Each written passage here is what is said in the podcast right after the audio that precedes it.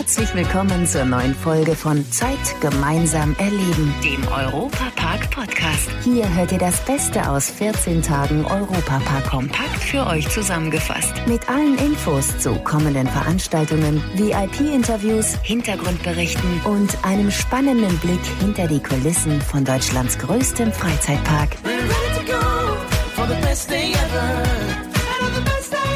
Hallo in die Runde, ich bin Matthias Drescher. Schön euch hier wieder zu treffen. Leider sieht es danach aus, dass der Europapark und auch Rolantica noch eine Weile geschlossen bleiben müssen. Aber ich kann euch versprechen, dass die Verantwortlichen jede Chance nutzen werden, um den Betrieb so schnell wie möglich wieder aufnehmen zu können. Wann das genau sein wird, kann momentan noch keiner sagen. Die ganze Situation hält aber die Macher des besten Freizeitparks der Welt nicht davon ab, trotzdem kräftig anzupacken. In Zeiten der Krise setzt die Unternehmerfamilie Mack ein großes Zeichen der Freundschaft zwischen dem Elsass und dem Europapark. Dabei wurden dem Departement Orin 25.000 Regenponchos für Pflegepersonal gespendet. Die werden an die Betreuer verschiedener Einrichtungen wie Senioren, Kinder- und Behindertenheime sowie an Haushaltshilfen verteilt und dienen damit als Schutzkleidung. Außerdem unterstützt der Park im Moment die Tafel in der Region. Corinna Zanger aus der Presseabteilung. Die Tafel in Herbolzheim, die auch für Ettenheim und Endingen zuständig ist, die haben aktuell das Problem, dass die Supermärkte durch die Hamsterkäufe vor allem sehr leer gekauft sind und nicht mehr so viel Lebensmittel spenden, wie das davor der Fall war. Die Bäckereien spenden auch nicht mehr so viel. Und wir spenden schon seit über zehn Jahren an die Tafel und beliefern sie dreimal pro Woche mit Lebensmitteln. Aktuell sind es größere Mengen, als es davor der Fall war. Der Park ist noch nicht geöffnet, deswegen haben wir noch mehr Lebensmittel, die wir zur Verfügung stellen können und können so die Leute in der Region unterstützen, denen es nicht so gut geht. Und bei den Mitarbeitern der Kliniken rund um den Europapark bedankte sich dieser zu Ostern mit über 10.000 Schokohasen für den unermüdlichen Einsatz. Außerdem nutzt der beliebteste Freizeitpark Deutschlands die Zwangspause der Corona-Krise für Verschönerungen und Bauarbeiten. Anlagen sowie Fahrgeschäfte werden in der besucherfreien Zeit gewartet, Kulissen optisch verbessert. Zudem läuft der Wiederaufbau von Piraten in Batavia. Dazu später noch mehr hier im Podcast. Hinter den Kulissen von Deutschlands größtem Freizeitpark. Keine Gäste, keine Shows, keine Restaurantbesuche, keine Abendevents. Der Europapark ruht momentan. Normalerweise produzieren Nadine Trautmann und ihre Kollegen im Kostümatelier des Parks tolle Prinzessinnenkleider, Outfits für die Maskottchen Ed und Edda Euromaus und Kostüme für alle Shows im Park. Jetzt liegt die Schere im Nähkasten und die Nadeln stecken im Nadelkissen. Nee, seit äh, 20. März sind wir alle zu Hause. So ist alles, alles gestoppt jetzt im Moment, denn wir wissen ja nicht, wie das kommt ja. Wir sind bereit, sagen wir. Nun, die Eröffnung vom Park war geplant Ende März. Wir waren soweit bereit. So als das alles auf uns zukam, haben wir das alles gestoppt. Wir haben aufgehört zu arbeiten. Wenn wir wieder anfangen, haben wir, wir sind bereit, also ist kein Problem. Wir können starten zu jeder Zeit. Bereit für die Wiedereröffnung wäre auch das Gärtnerteam rund um Jürgen Sedler. In der Hochsaison arbeiten hier an die 120 Mitarbeiter an den Pflanzen, Grünflächen und an der Atmosphäre der einzelnen Länder.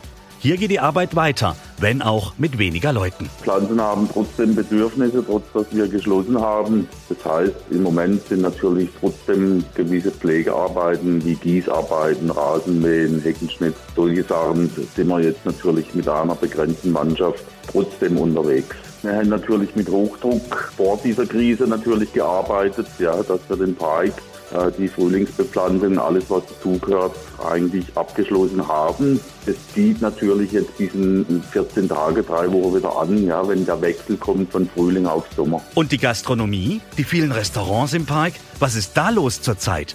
Küchenchef Julian Scheibel vom Hotel Kronasar. Gerade nicht viel.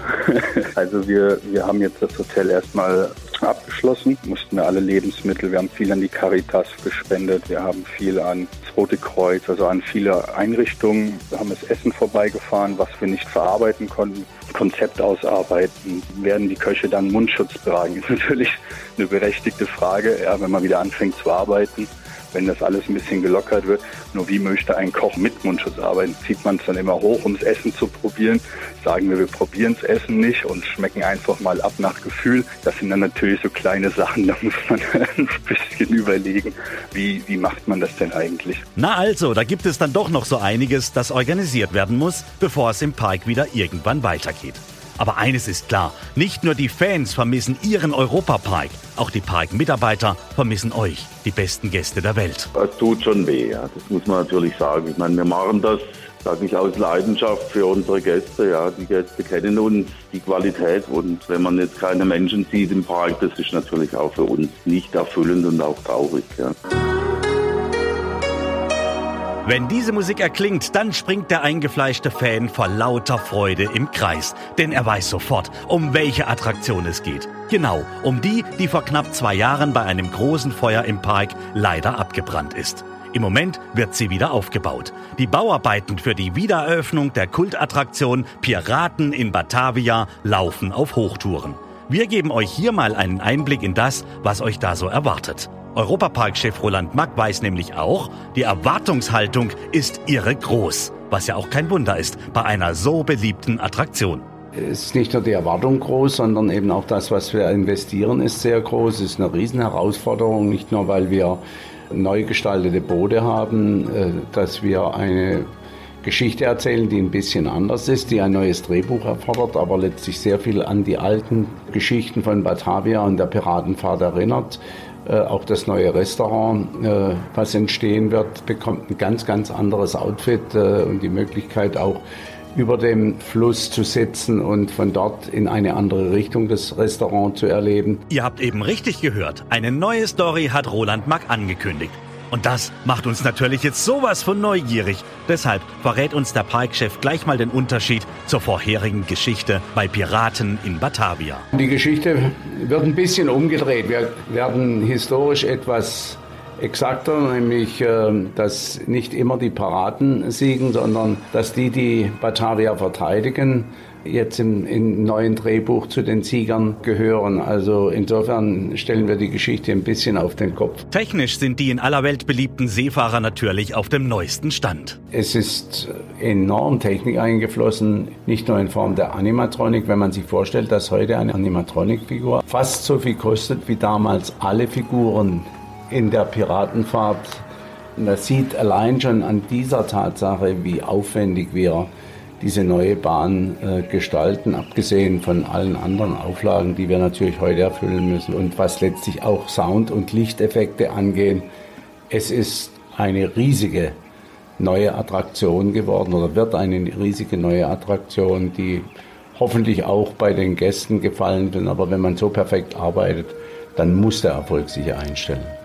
Für alle Fans der Kultattraktion gibt es jetzt ein Making-of-Video zum Wiederaufbau der Piraten in Batavia. Zu erkennen sind da neben den Holz- und Stahlkonstruktionen im Hintergrund auch die altehrwürdigen Burgen und Tempel im Vordergrund. Exklusive Einblicke in die Baustelle, jetzt also im Video auf dem YouTube-Kanal des Europapark. Genau da, wo es auch die neue Sendereihe Weekly gibt, mit vielen Infos rund um das, was derzeit im Park geschieht. Nun denke ich doch, haben wir euch allen Grund zur Vorfreude auf die sympathischsten Piraten aller Zeiten gegeben. Und einer, der sich auch riesig darauf freut, dass der beste Freizeitpark der Welt so bald wie möglich wieder seine Pforten aufmacht, ist der Schweizer Sänger DJ Bobo. Hallo zusammen, in dieser schwierigen Zeit rücken wir alle zusammen. Bleibt bitte zu Hause, achtet auf eure Mitmenschen, damit wir bald wieder auf Tour gehen können und ihr eventuell auch schon bald wieder Zeit gemeinsam im Europapark erleben könnt. In diesem Sinne auch von mir alles Gute. Wir freuen uns auf euch. Leider sind wir schon am Ende der heutigen Folge angekommen. Die nächste Folge gibt's am Samstag in zwei Wochen. Aktuelle Infos, Hintergrundberichte gibt es beim Europapark Radio auf radio.europapark.de und alle 14 Tage samstags auf Schwarzwaldradio ab 9 Uhr bundesweit auf DAB Plus, per Web und auf der App. Vielen Dank fürs Zuhören und bis zum nächsten Mal bei Zeit gemeinsam erleben, dem Europapark Podcast.